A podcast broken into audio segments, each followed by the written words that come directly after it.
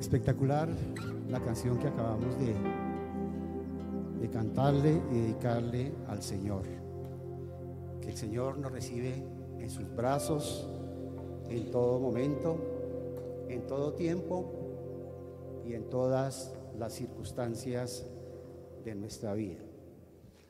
Bueno, ¿cuál es el tema de hoy? ¿Quién se acuerda? Miren ahí en su celular, consúltelo para recordarlo.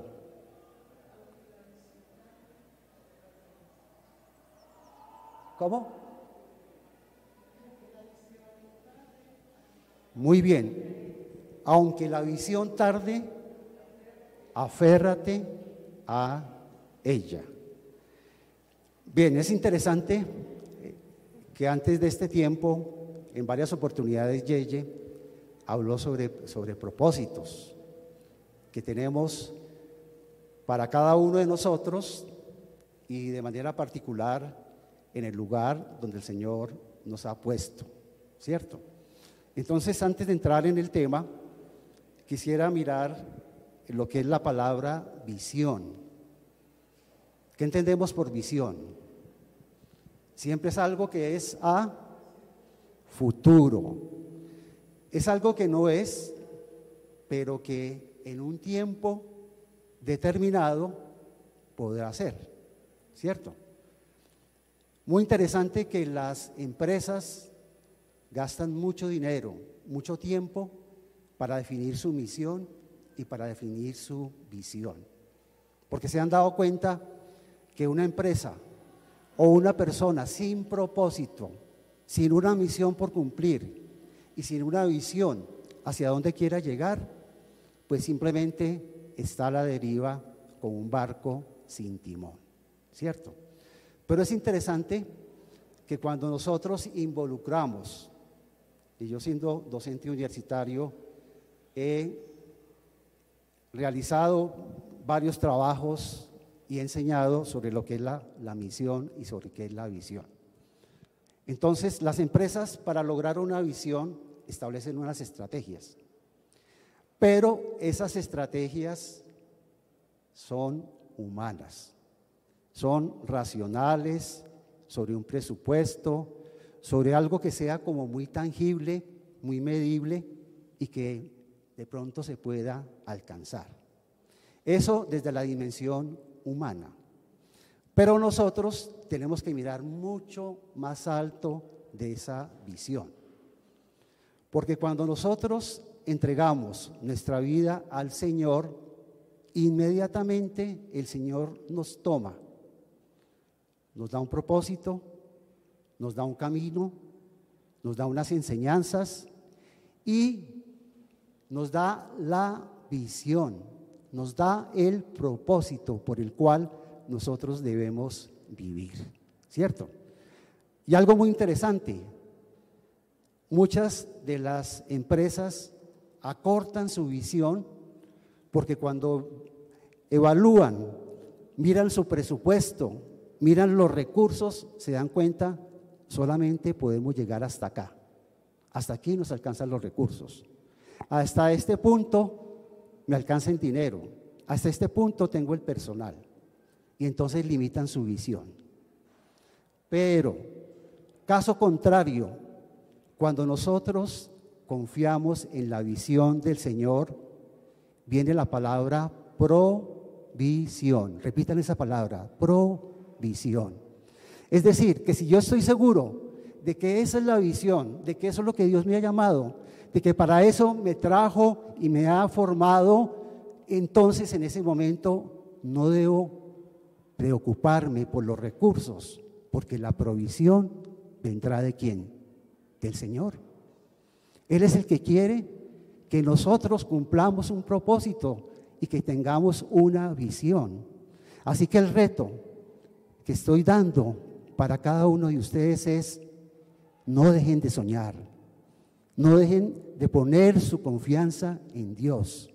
Si Dios lo dijo, Él lo hará y lo cumplirá. Porque si miramos los recursos, si nos metemos la mano al bolsillo, si hacemos cuentas, ahí estamos haciendo un proceso racional humano. y no estamos dejando que el Señor intervenga en nuestra vida. Por eso, cuando el Señor nos da una visión, uno humanamente dice, eso no va a ser posible. Yo no voy a ser capaz. Yo no tengo los talentos. Yo no tengo los dones. Muchos líderes de la Biblia, cuando el Señor los llamó, lo primero que hicieron fue mirar, mirarse a sí mismo, mirar sus limitaciones, mirar que en, en el cuerpo, en la humanidad de cada uno de nosotros, no va a ser posible, ¿cierto?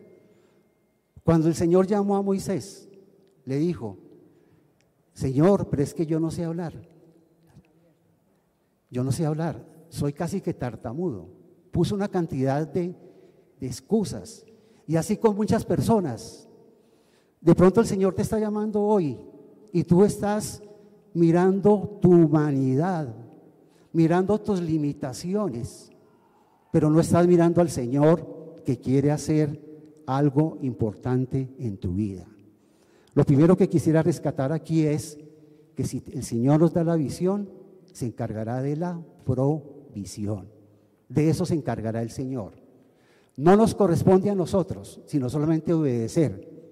Y el Señor se encargará de hacerlo. Vayamos al texto de Habacuc, uno de los profetas en el Antiguo Testamento llamado de los profetas menores. Enciendan su, su Biblia, actívenla, los que lo tienen en el texto, ahí en su casa también lo pueden hacer. Vamos a estar en estos tres capítulos que son cortos, pero que no por eso son tan interesantes y tan contundentes para este tema que hemos preparado. Bien, ¿quién fue Habacuc? Fue un profeta que estuvo al servicio del Señor en Judá. Y es interesante que en esa época los profetas eran la voz de Dios. Los profetas eran la voz de Dios. Pero nosotros ya no necesitamos profetas. ¿Dónde está la revelación de Dios? ¿Dónde está la palabra de Dios? ¿Quién me dice? en la Biblia, en las escrituras. Tenemos ese recurso que no tenía ese pueblo en ese entonces. Tenían que esperar la voz del profeta para que el profeta fuera a tener una relación con Dios y de acuerdo a lo que Dios le hablaba al profeta, el profeta se paraba y le hablaba al pueblo. Nosotros ya no tenemos esos intermediarios. Tenemos la palabra de Dios que habla, que nos ayuda y que nos va a dar todo lo que nosotros necesitamos. Este libro, que fue escrito en el año 607 antes de Cristo, interesante que hasta la historia demuestra la veracidad de que Jesucristo vino a esta tierra y que dividió la historia de la humanidad en dos.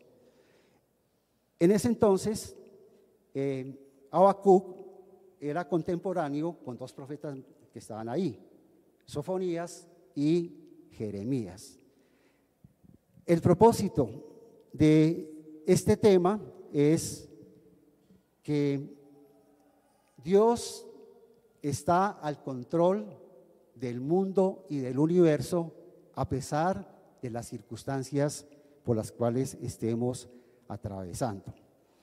Entonces, quisiera que miráramos en el texto cómo este profeta empieza a tener un diálogo con Dios para que después ir al pueblo a decirle qué era lo que pasaba. Era un momento de mucha turbulencia, era un momento muy difícil para el pueblo eh, de Judá, particularmente porque estaban pasando muchas cosas que las vamos a leer en este momento.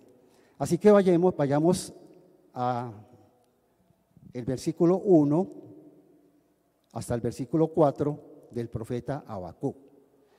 Interesante, capítulo 1, capítulo 1 del 1 al 4 del profeta Habacuc. Es interesante que el profeta va a buscar al Señor para que le dé respuestas a muchas de las situaciones. ¿cierto? Por eso algo que tenemos que aprender en este momento es que mucho antes de hacer cualquier cosa, ¿qué debemos hacer? Buscar el consejo de Dios, ¿cierto? Aquí tuvimos testimonio como Angelita, todas las cosas estaban bien, pero cuando vamos al consejo de Dios, Él dice, no, por ahí no es la cosa, o todavía no, ¿cierto? Entonces lo primero que Él quería hacer, este gran profeta, era, bueno, en medio de esta situación, ¿qué voy a decirle al pueblo? ¿Cierto? Dice la palabra de Dios, versículo, capítulo 1, versículo 1 al 4. La profecía que vio el profeta Habacuc. ¿Hasta cuándo, oh Jehová, clamaré y no oirás? Y daré voces a ti a causa de la violencia y no salvarás. ¿Por qué me haces ver inequidad y haces que vea molestias, destrucción y violencia están delante de mí?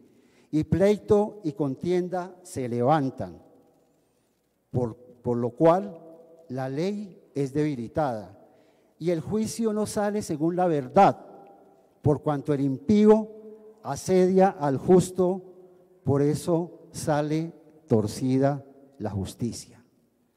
Interesante, cuando yo analizaba y miraba este texto y miramos nuestra realidad, la realidad de Colombia, ¿cómo estamos? ¿Qué pasa con la justicia?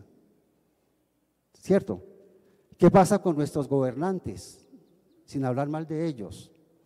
¿Qué pasa con las protestas, que muchas de ellas son justas, pero que se quieren tomar a la fuerza y apropiarse de lo que no les corresponde?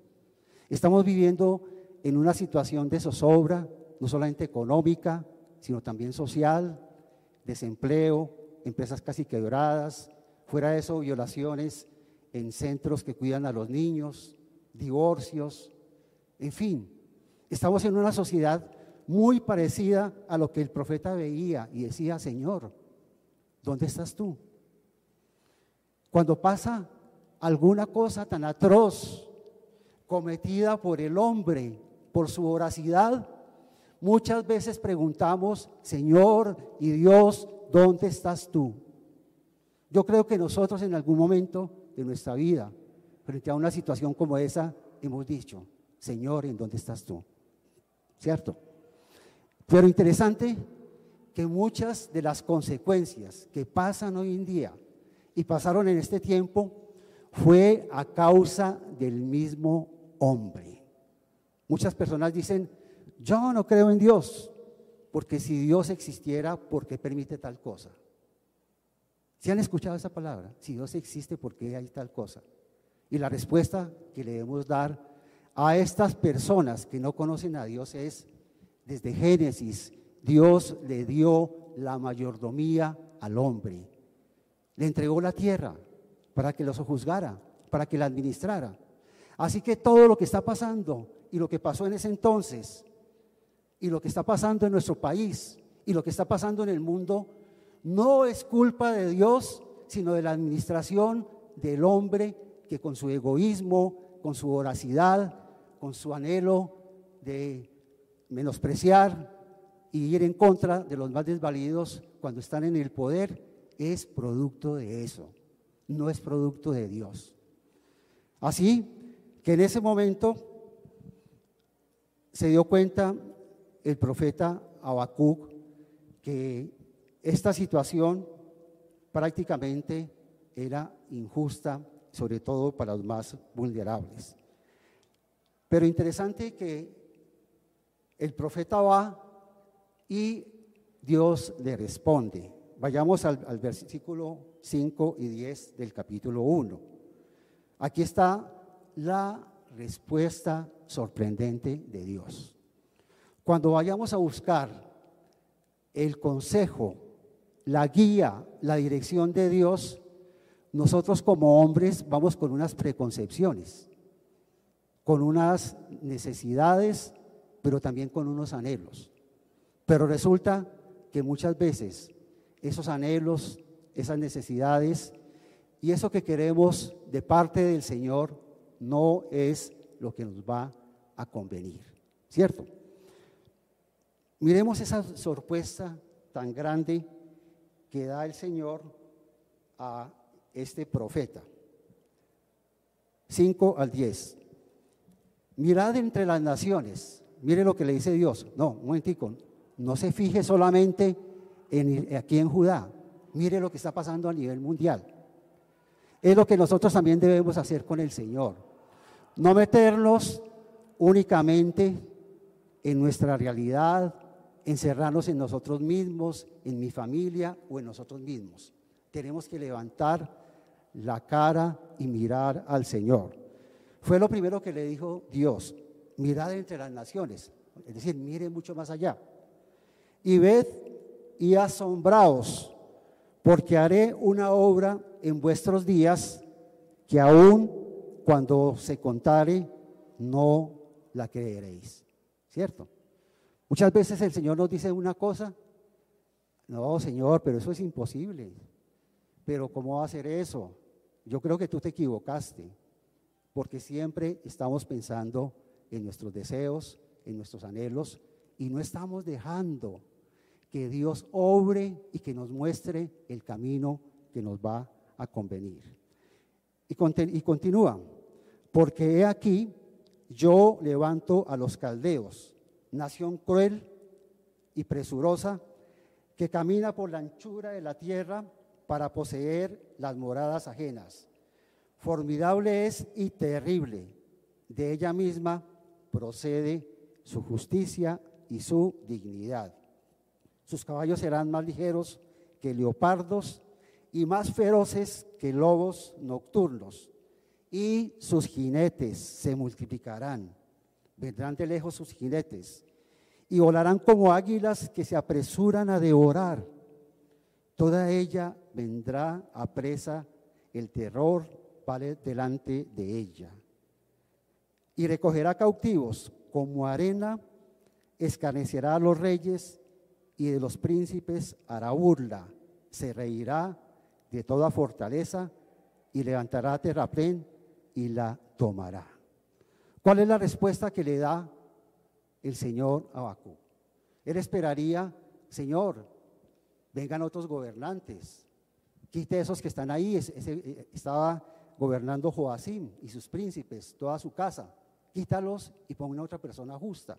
Y el Señor que dice, no, voy a traer otra nación que va a derribar y que va a raer a toda Judá y que los va a llevar a la cautividad.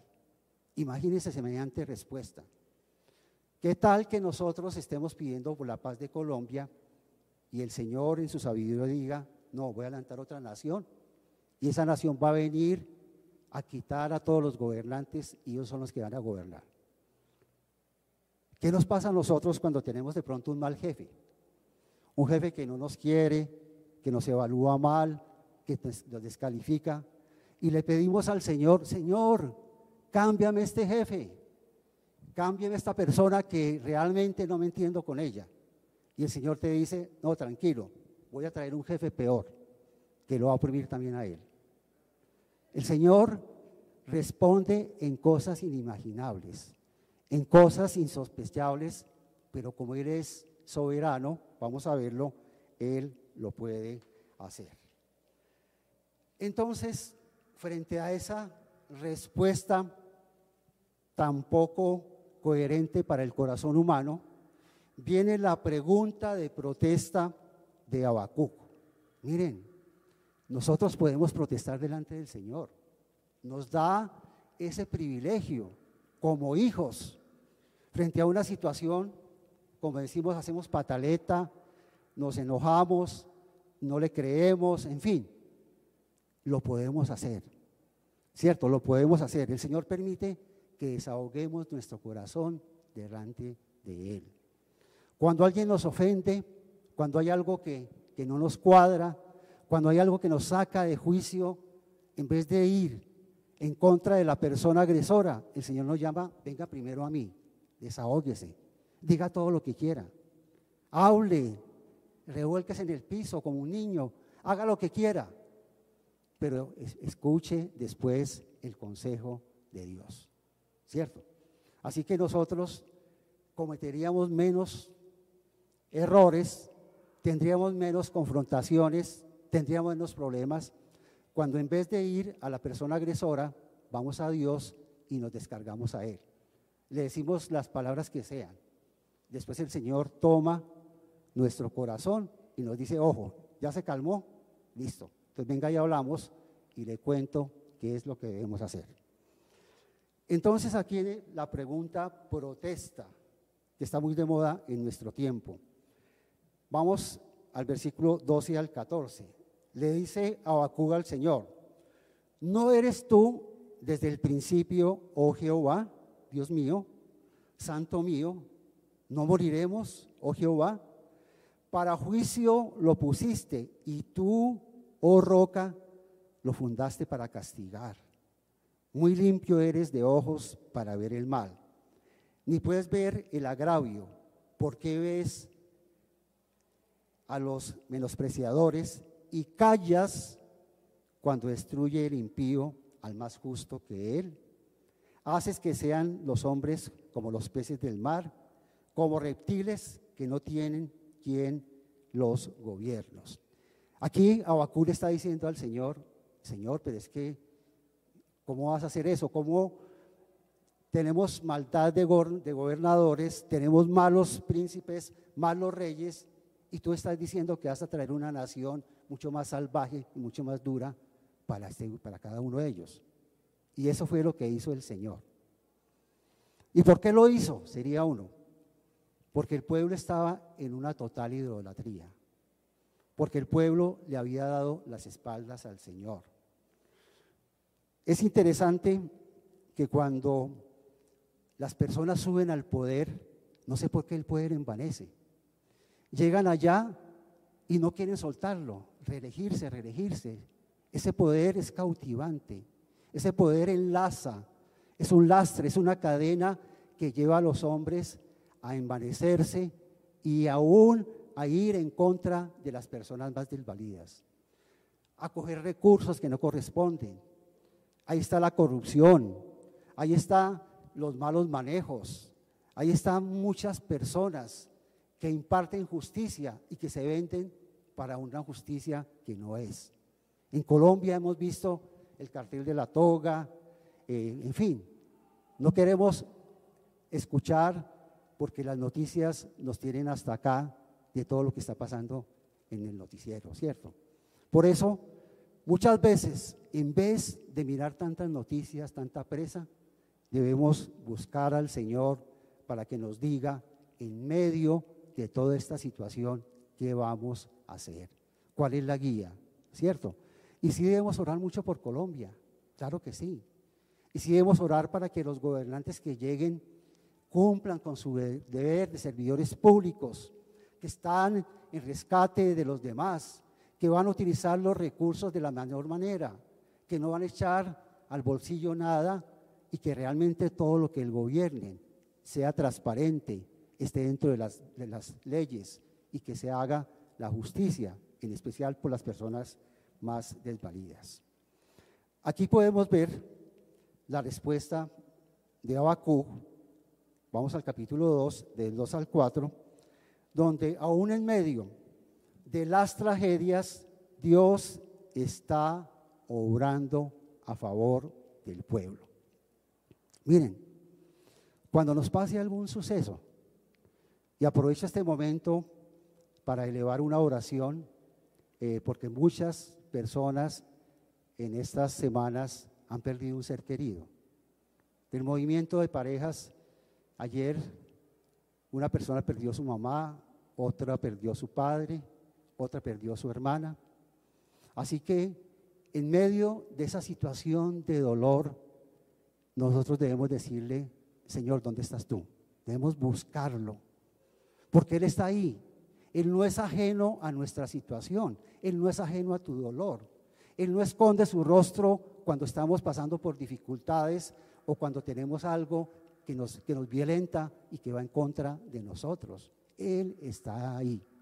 Así que en cada situación difícil, lo primero que tenemos que hacer es alzar los ojos a los cielos y no mirar la situación, sino contrario, decirle, Señor, ayuda, ¿de dónde estás?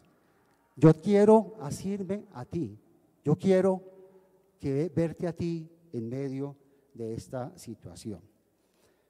Vamos al, eh, capítulo 2, leer del 2 al 4. Jehová me respondió, dice el profeta Abacú, y dijo, escribe la visión y declárala en tablas, para que corra el que leyere en ella, aunque la visión tardare aún por un tiempo, más se apresurará hacia el fin y no mentirá. Aunque tardare, espéralo, porque sin duda vendrá, no tardará.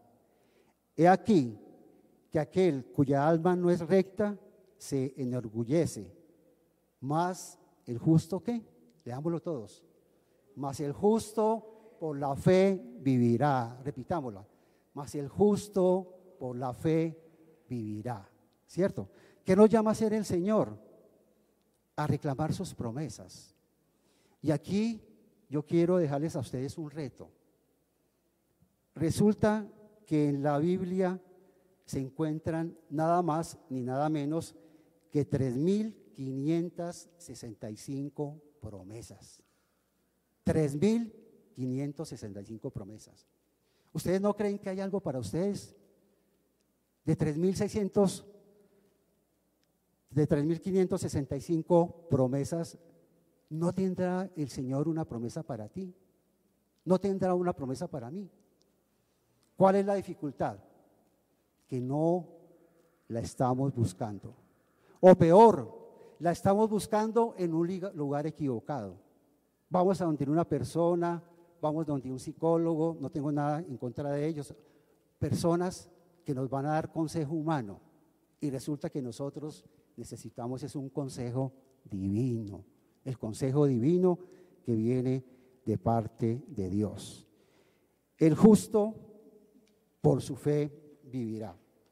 Es interesante que en el texto del Nuevo Testamento hay tres referencias a esa misma parte.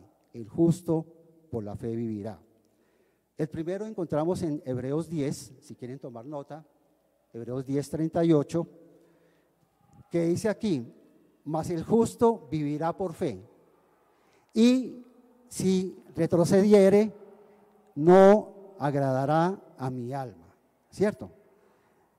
Aquí viene una pregunta y es, ¿por qué el Señor nos llama justos? Sería lo primero. Y la pregunta que debemos hacer nosotros, ¿realmente yo soy justo? Pues déjenme darle una buena noticia. Sí somos justos. Y vamos a verlo en Romanos 1, 17. Romanos 1, 17. Porque en el Evangelio la justicia de Dios se revela por fe y para fe, como está escrito, mas el justo por la fe vivirá. Así que la justicia de Dios, una vez más, las encontramos en las escrituras. Todo lo que escribió el Señor en su palabra es precisamente para nuestro bien. No hay absolutamente ninguna frase, no hay absolutamente ninguna palabra que nos diga que lo que está enseñándolos o lo que está diciendo Dios es para ir en contra de nosotros. Todo lo contrario, lo que Él quiere es que eh, tengamos un beneficio. En Gálatas 3.11 dice lo siguiente, Gálatas 3.11, y por la ley ninguno se justificará para con Dios. Es evidente, porque el justo por la fe vivirá. Nosotros sabemos que la ley no nos va a salvar, que somos prácticamente incapaces de cumplir la ley de una manera literal y de una manera completa. El Señor lo sabe. Y por eso envió a su Hijo Jesucristo para darnos la gracia y la salvación somos justos y Dios nos llama justos por la obra del Señor en la cruz. Porque ahí Él dio tu vida por mí y por nosotros. Ahí dio la vida para perdonar los pecados. Él pagó el pecado y todas las faltas que nosotros deberíamos entrar a resolver delante de un Dios justo. Entonces, el Padre nos mira a través de su Hijo Jesucristo y nos declara justos y nos declara santos. Entonces, aquí vemos que el Señor nos llama a que vivamos en esa justicia. Vamos a darnos cuenta que ahí hubo un remanente. Imagínense cuando el profeta Habacuc fue a decirle al pueblo, no se preocupe, estos gobernantes ya no van a estar. Ay, qué bueno, siquiera que ya estamos como libres, están haciendo lo que quieren. Un momentico, pero va a venir otro pueblo peor, otros gobernantes peores y nos van a llevar a Babilonia. Imagínense si muchas personas al escuchar esas palabras permanecerían fiel a Dios. Para mí sería muy difícil, lo digo con honestidad, de pensar que otra nación venga a oprimirnos y esa sea la respuesta de Dios. Pero ahí está el talante del justo, el de permanecer. Aunque la visión tarde, aférrate a ella. Abacú significa el que abraza a Dios. Abacú, ese es el nombre realmente que significa el que abraza a Dios. Así que esa palabra de aferrarse es adherirse, pegarse a Él. Así que no importa cuáles sean las circunstancias que estemos atravesando. Yo no sé si ustedes no tengan empleo, si estén pasando por una necesidad, si están enfermos, si han perdido un ser querido, si en el negocio le va mal, si su relación con, la, con, su casa, con su pareja, con su familia está mal. No importa cuál sea la situación. No importa. No nos quedemos en esa situación. Alcemos nuestros ojos y abracemos al Señor. Aferrémonos a Él. Él es el único que no nos va a defraudar. Él es el único que no nos va a abandonar. Aunque tu padre y tu madre te dejara, yo jamás te abandonaré. Él no te va a dejar, Él no te va a abandonar. Él es consciente de cada lágrima, de cada angustia, de cada cosa que estás atravesando en tu vida. Él es consciente. Y si les dijera que Dios llora con uno, que se duele con nosotros, que frente al dolor el Señor siente nuestro dolor, porque Él vino aquí a esta tierra y cada desecho, cada rechazo, cada latigazo, cada clavo que traspasó sus manos y sus pies, lo sintió en carne propia. Así que cuando estemos pasando por ese momento de debilidad, de tristeza, el Señor está ahí. Aférrate, aférrate, abrázalo, no lo sueltes, no lo dejes, porque eres el único capaz de sacarte de esa situación.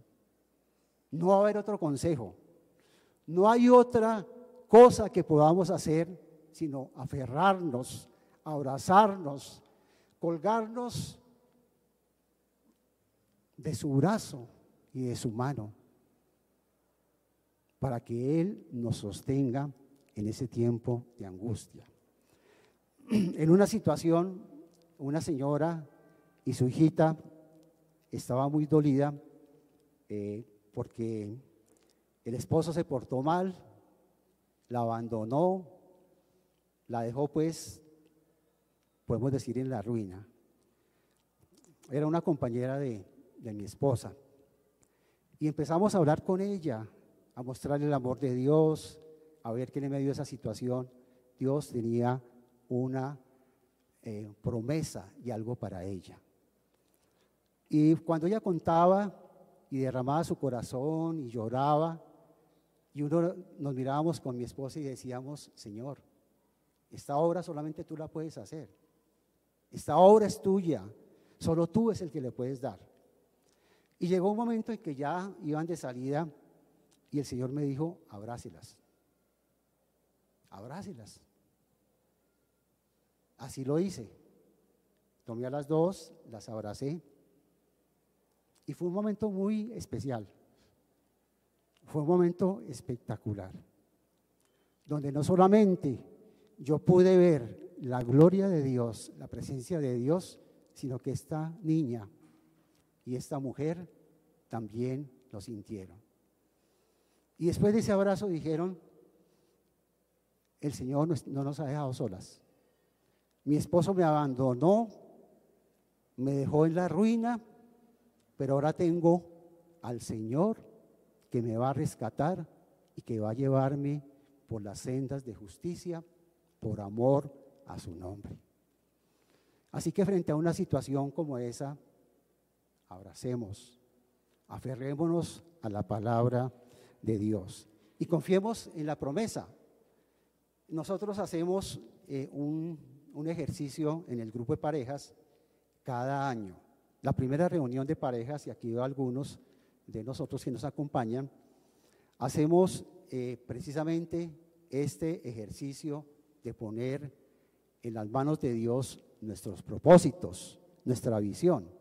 Y entonces les decimos, eh, al comienzo de año y al final, busquen una promesa. Lleguen a esa reunión con una promesa. Y después de que llegan a esa promesa, empezamos a que evaluemos mi área espiritual, mi área sentimental, mi área relacional, mi trabajo, mi parte física, mis hijos, eh, las relaciones que tenemos, porque esa promesa va a ser vital, esa promesa va a ser vital en esos espacios de la vida, ¿cierto? El Señor este año me dio esta promesa, Jeremías 29, 11, 12. Muchos de ustedes lo saben, porque yo sé los pensamientos que tengo acerca de vosotros dice Jehová, pensamientos de paz y no de mal, para darlos el fin que esperáis. Entonces me invocaréis y vendréis y oraréis a mí y yo os oriré. Así que no es tarde para ustedes. Desde hoy, esta noche o mañana, busquen en las escrituras la promesa y aférrese a ella porque la visión va a ser importante, ¿cierto? Y voy a contarles algo muy interesante porque en 15 días vamos a estar estrenando la sede de la Gran Comisión. ¿Por qué no damos un aplauso al Señor? Y les cuento que no es, eh, como decimos, no, no estamos chicaneando, es una sede que ustedes se van a sorprender. Pero aquí está el contexto de la visión. ¿De dónde salió esa construcción? De una visión que le dio Dios al líder Pablo y a Claudita. Salieron tres personas, como diez personas salieron de Senfol Unicentro. Fueron a buscar una sede en el poblado. La sede del poblado era donde está hoy la construcción, que era una casa muy bonita de una sola planta. Cuando yo llegué a la iglesia con mi esposa, eh, mi hija Alejandra tenía 10 años y Malú tenía 6 años, estaban pequeñitas. Y no éramos más de 20 personas. Cuando empezó a crecer la iglesia, resulta que había una chimenea. Y entonces frente a la chimenea, pues como no cabíamos, recuerdo que todos dándole mazo a esa chimenea que era muy antigua y muy bonita para ampliar el salón. Pero estábamos en ese momento pagando un arriendo y cada vez el arriendo era mucho mayor. Pero eso no era todo. Más o menos en noviembre, la dueña de la casa decía, necesito que me devuelvan la casa, que me la entreguen, porque se va a construir un, eh, un edificio o una obra o cualquier cosa. ¿Cierto? Y entonces recuerdo mucho que el 7 de diciembre nosotros eh, celebramos el Día de la Luz, no de las velitas, el Día de la Luz, el día de que Jesús vino a este mundo a iluminarnos y a darnos la salvación. ¿De acuerdo? Y entonces teníamos la reunión, después de la reunión, Claudia eh, preparaba una eh, natilla espectacular, un, un caldero grandísimo y ahí después de eso empezábamos a tener. ¿Y qué decíamos en ese entonces? Bueno, disfrutemos esto porque tenía una zona verde muy grande, porque ya no vamos a estar aquí. Pero Pablo persistió en la visión. Y un día el Señor le dijo, habla con esta señora, porque cada año era eso. Interesante que vimos la mano de Dios, porque muchos proyectos, estando ya listos, se caían. Y entonces Pablo habla con la señora y dijo, mira, nosotros queremos comprarte esa casa. No se tenía el dinero, o no se tenía todo el dinero, pero el Señor le dijo, vaya con la visión, que yo me encargo de la qué? De la provisión. Recuerden eso. Y él fue a hablar con la señora y dijo, bueno, dijo, bueno, se la voy a vender a ustedes. Y empezamos esa parte de que ya la casa era nuestra y que entonces no nos iban a sacar. Ya hubo un descanso, ¿cierto? Después vinieron muchas ofertas hasta que finalmente era la que el Señor quería. Yo creo que ninguno de nosotros nos imaginábamos ese auditorio que tenemos, ese auditorio que cumple con todas las normas que fue eh, diseñado y que fue, digamos, eh, eh, construido por una persona que construyó el Teatro Colón de, de Bogotá. El mejor teatro que hay aquí en Colombia es el Teatro Colón. Pues esa persona la envió el Señor para nuestro auditorio. Así que aunque la visión tarde, ¿qué hicimos? Aférrate a ella. Aférrate a ella porque esa visión llegará. Así que en esta noche los desafío, los que están en casa también, a que busquen en la palabra de Dios cuál es esa promesa y qué es lo que quiere hacer a ustedes en su vida. Después que vemos lo que el Señor está, está haciendo, vamos a ver lo que el profeta eh, termina diciendo. Vamos al versículo 3 desde el 16, 3 al 16. Después de que él entendió todo, exclamó lo siguiente, oí y se conmovieron mis entrañas. A la voz temblaron mis labios, pudrición entró en mis huesos y dentro de mí me estremecí. Cuando nosotros estamos en la presencia de Dios, es inevitable ver un Dios grande, poderoso, que todo lo puede, que no lo puede tener, ni siquiera la muerte, como cantábamos, lo pudo detener. Un Dios que todo lo puede. Y nos vemos a nosotros en nuestras limitaciones. Y entonces la única respuesta que nosotros tenemos que hacer es, Señor, tú eres grande. Y Dios quiere que lo que reconozcamos. Porque lo que no podemos hacer nosotros, Dios sí lo puede hacer. Repitamos eso. Lo que yo no puedo hacer, Dios lo puede hacer. Lo que es imposible para el hombre es posible para Dios. Y continúa diciendo el profeta, si bien estaré quieto en el día de la angustia, cuando suba al pueblo al que lo invadirá con sus tropas, y aquí está lo importante. Aunque la higuera no florezca, ni en las vides haya frutos, aunque falte el producto del olivo, y los labrados no den mantenimiento, y las ovejas sean quitadas de la majada, y no haya vacas en los corrales, con todo yo me alegraré en Jehová y me gozaré en el Dios de mi salvación. Jehová el Señor es mi fortaleza el cual hace mis pies como siervas y en las alturas me hace andar. ¿Qué está describiendo él?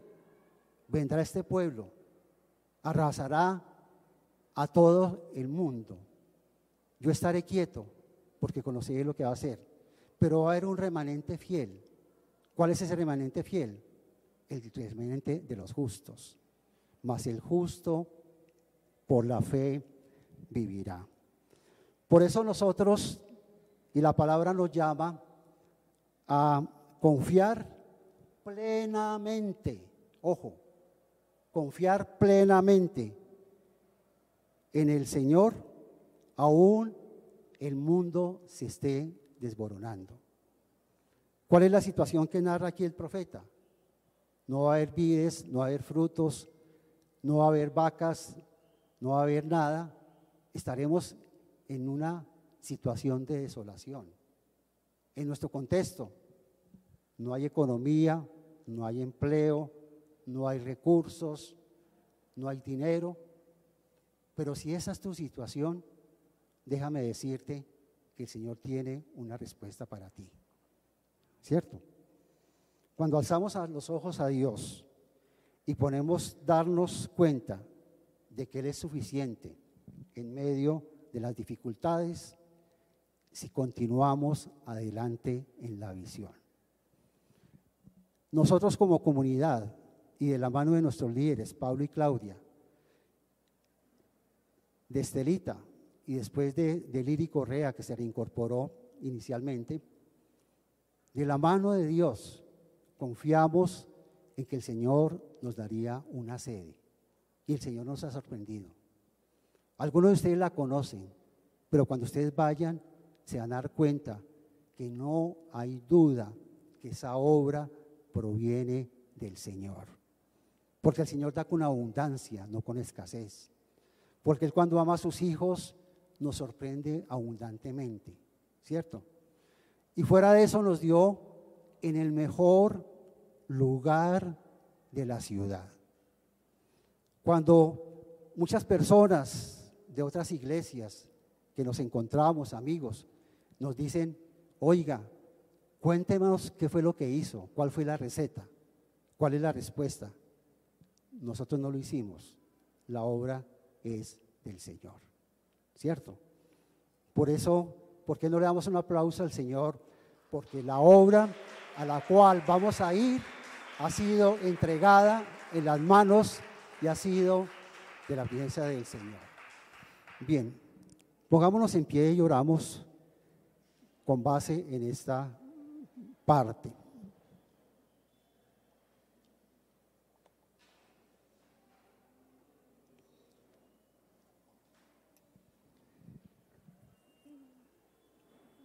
Señor, te damos gracias por tu palabra, porque tu palabra es viva y eficaz, Señor.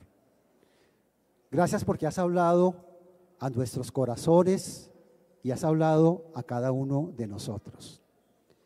Así que en este momento te invito a que pongas en el trono de tu gracia tu necesidad, a que derrames tu corazón, tu angustia, tu temor, tu zozobra, todo lo que te aflige, todo lo que te constriña y no te deja pensar, ponlo en las manos del Señor.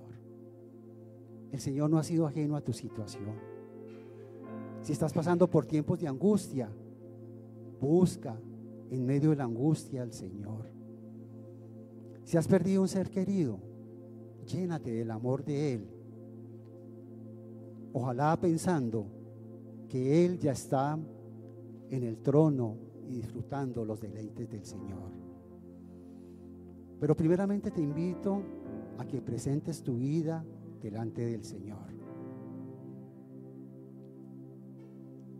Tú dices que cada uno de nosotros somos justos, nos llamas justos. Y por eso te pido, Señor, que metas tu mano en cada uno de nosotros para que quites aquellas cosas que realmente a ti no te agradan y que no podemos declararnos justos, Señor. Gracias, Padre, por esa obra inefable de la cruz, por esa obra de aferrarte a esa cruz para salvarnos a nosotros.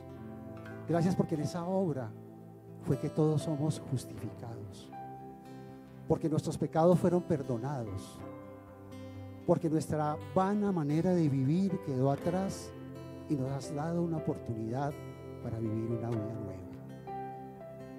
Señor, yo te pido que cada uno de nosotros y ustedes que están allí en casa, le imploren al Señor para que realmente el Señor nos mire a través del Señor Jesucristo y nos declaremos justos. Y que así podamos nosotros exclamar la palabra del Señor que dice, mas el justo por la fe vivirá. Repite, Señor, yo soy justo y por la fe vivirá. Ayuda, Señor, a alimentar mi credulidad. Perdóname cuando he dudado de ti, cuando he pensado que buscando otras cosas me irá mejor, cuando de pronto no dedico tiempo para estar en la palabra, sino estar en unas cosas que no edifican, Señor. Perdónanos, Señor, porque nosotros no te buscamos de corazón, Señor. Tú dices en tu palabra que cuando te buscamos, tú oirás cada uno de ellos. Que a ti te place que cuando nosotros te pedimos a ti, aún tú conociendo cada necesidad, aún tú conociendo cada una de las angustias, de los temores y de la situación que estás atravesando, estás con nosotros, Señor. Padre Celestial, en medio de esta situación, y tú que estás en tu casa, aférrate del Señor, abrázalo, siente su amor, siente que Él vino en rescate de ti, siente tu presencia en tu vida. Deja que el Señor, con tu amor, seque cada lágrima de tu mejilla. Que esa angustia en el corazón sea quitada por la paz de Dios que sobrepasa todo entendimiento. Que busquemos los propósitos eternos, Señor. De pronto muchos de nosotros no tenemos ningún propósito. ¿Por qué estoy aquí en la vida? ¿Para dónde voy? ¿Qué pasará en el futuro? ¿Con quién me casaré? ¿En dónde viviré? ¿Dónde realizaré mi maestría? ¿Dónde me capacitaré? ¿En dónde trabajaré? El Señor es conocedor de todas y cada una de tus necesidades. Pero solamente te pide una cosa, que lo busques. Que busques sus promesas. Porque las promesas del Señor son así y amén. Él no te va a defraudar. No confíes en el hombre. El Señor dice que maldito el que confía en el hombre. Confía y entrégate en el Señor. Eres tu pronto auxilio en medio de las tribulaciones. Siente ese abrazo del Señor. Espíritu Santo de Dios, paséate en medio de nosotros. Llega a cada hogar, toca cada corazón. Abrázalo, Señor, que nos aferremos, que nos apeguemos a ti, para que podamos ver tu amor, para que podamos confiar en ti, para que nos dé la visión. Muchos de ustedes están orando por muchas cosas y de pronto se desaniman. Señor, vengo pidiendo años, meses, días por esto y tú no me contestas. El Señor no tardará. El Señor lo hará. El Señor vendrá en rescate de ti y cumplirá tu promesa. Puede que todavía no sea el tiempo, Señor. Señor, te glorificamos porque como comunidad confiamos en tu promesa que tendríamos una sede. Y tú nos has dado y nos has revelado algo que realmente en nuestra mente y en nuestro corazón no era creíble. Jamás pensamos en un auditorio.